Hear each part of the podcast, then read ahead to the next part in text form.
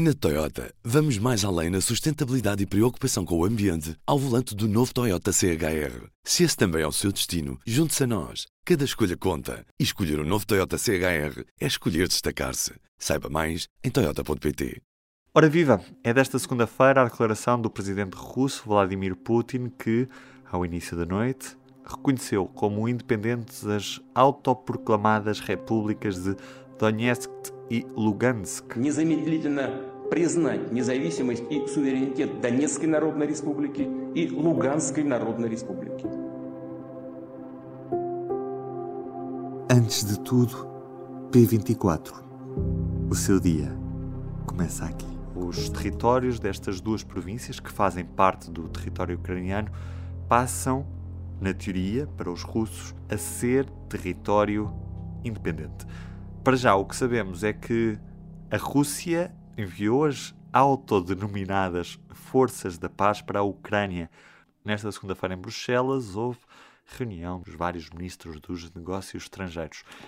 Rita Cisa, a partir da capital belga. Viva, bem-vindo ao P24. Alô. Rita, que reunião foi esta que teve lugar nesta segunda-feira em Bruxelas? Teve lugar uma reunião uh, habitual, já marcada na agenda, portanto nada de extraordinário, do Conselho uh, dos Negócios Estrangeiros da União Europeia, portanto a reunião habitual dos ministros dos negócios estrangeiros com o alto representante da, uh, para a política externa e de segurança da União Europeia.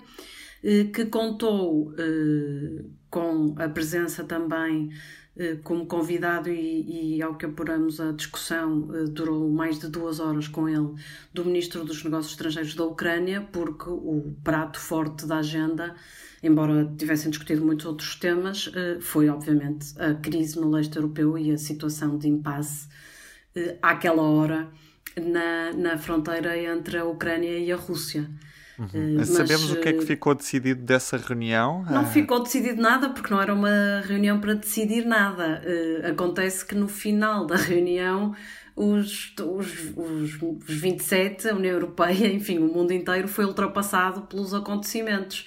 Oficialmente, a reunião serviu para os, os ministros europeus reforçarem a sua posição de unidade, de determinação, de firmeza relativamente à possível resposta perante uma eh, eventual agressão da Rússia na Ucrânia. Portanto, agora vamos ver se eh, essa posição eh, é agora concretizada brevemente numa nova reunião do Conselho de Negócios Estrangeiros, em que, que serviria para formalmente adotar o pacote de sanções contra a Rússia, que já está preparado, que já foi preparado, eh, mas que eh, só pode ser acionado se houver esse voto por unanimidade dos ministros. Se houver, antes disso, uma decisão política ao mais alto nível, falamos ao nível dos chefes de Estado e de Governo, para classificar estes desenvolvimentos, estes últimos desenvolvimentos com o reconhecimento pela Rússia da independência das autoproclamadas regiões separatistas de Donetsk e, e Lugansk e uh, o envio de forças de paz, vamos dizer forças de paz entre aspas, para, uh, para essas regiões, forças de paz russa, uh, para essas regiões do território ucraniano. Portanto, até agora a União Europeia disse que não hesitaria em responder a uma agressão militar. Uh, portanto, agora os líderes da União Europeia uh, terão que fazer a apreciação política de se este gesto, hoje anunciado pelo presidente da Rússia, configura uma agressão à soberania e integridade territorial da Ucrânia, e é difícil de ver como é que isso não pode ser considerado, e se este envio destas forças para território ucraniano eh, que já eh, na visão de Moscovo é território independente, eh, justificará que sejam acionadas estas medidas restritivas que foram desenhadas com, na sua máxima força. O alto representante lembrou que o pacote que foi desenhado e que até agora a União Europeia tem mantido relativamente secreto Relativamente não, totalmente secreto, porque nós não sabemos as medidas concretas, Mas, portanto, o que ele disse foi que esse pacote tinha, que, tem várias uh, componentes, tem certas, certas dessas componentes podem ser implementadas em diferentes graus, dependendo, dependendo do nível da agressão. Isto são, são palavras, estou a citar exatamente as palavras de José Borrell no fim da reunião e, portanto,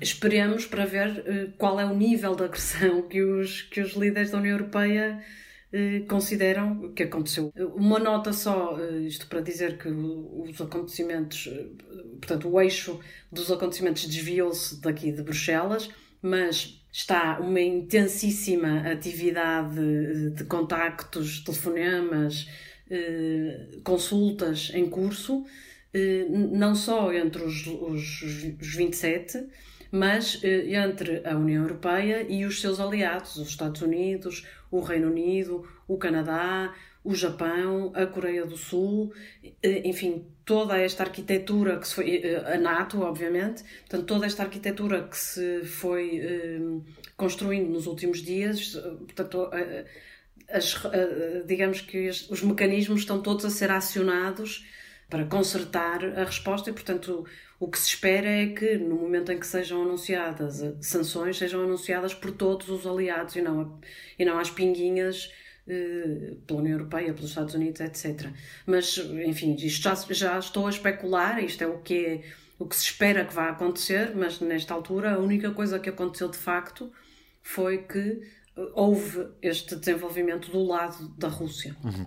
E do lado do apoio da União Europeia à, à própria Ucrânia, nós sabemos que, que a União Europeia aprovou um, um apoio financeiro grande à, à Ucrânia uhum. e esse apoio vai limitar-se a esse apoio financeiro ou a União Europeia pode fazer mais pela Ucrânia, nomeadamente o auxílio com material militar, com formação de recursos militares, com envio até de tropas.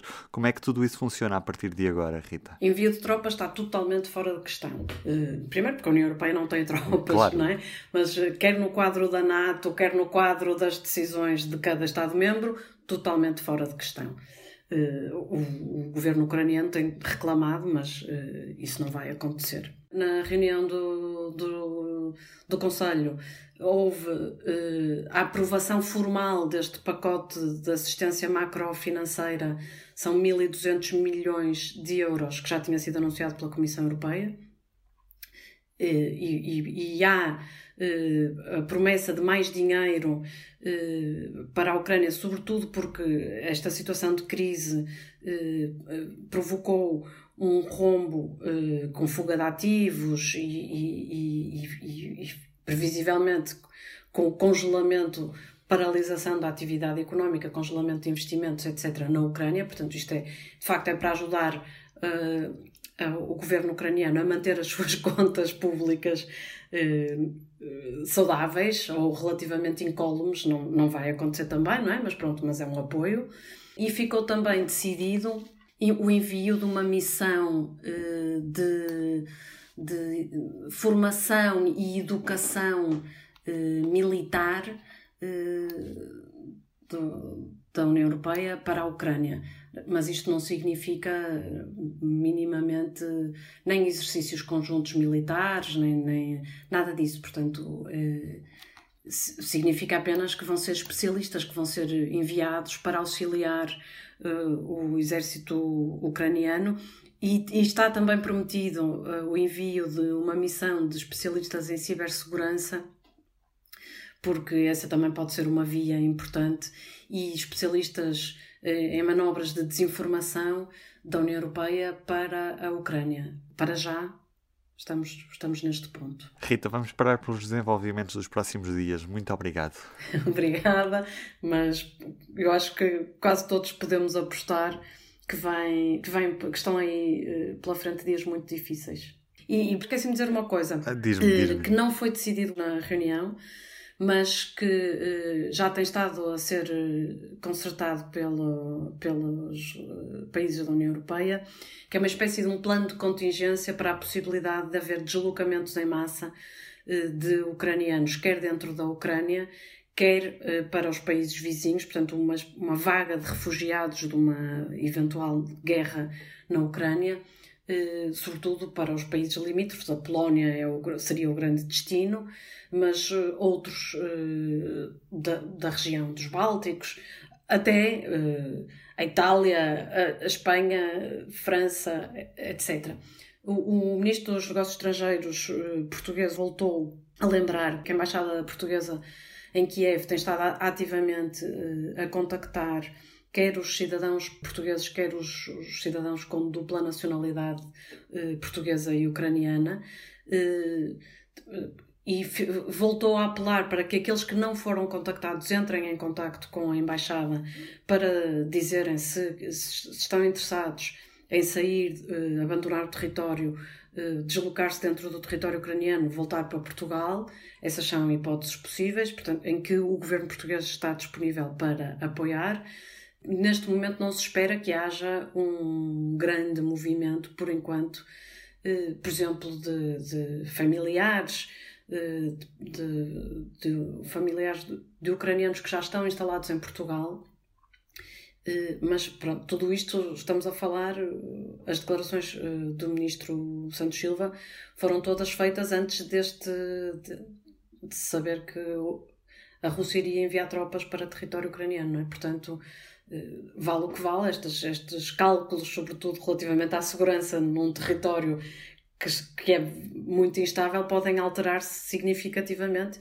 Em todo o caso, serão, serão na ordem de 240 os cidadãos que foram sinalizados pela Embaixada Portuguesa em Kiev, portanto não estamos a falar de eh, isto só os que são portugueses ou com dupla nacionalidade.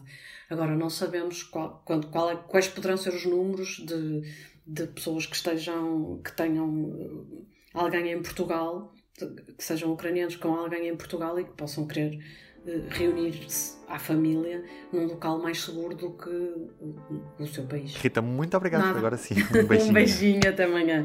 Todos os desenvolvimentos do conflito entre a Ucrânia e a Rússia para seguir em público.pt. É este o destaque desta segunda-feira no público, numa edição impressa que já poderá ler em qualquer banca do país. E na secção de política ficamos a saber que, depois da repetição do ato eleitoral no Círculo Eleitoral da Europa, esta sessão legislativa vai durar apenas três semanas. Eu sou o Ruben Martins, do P24 é tudo por hoje. Até amanhã. O público fica no ouvido.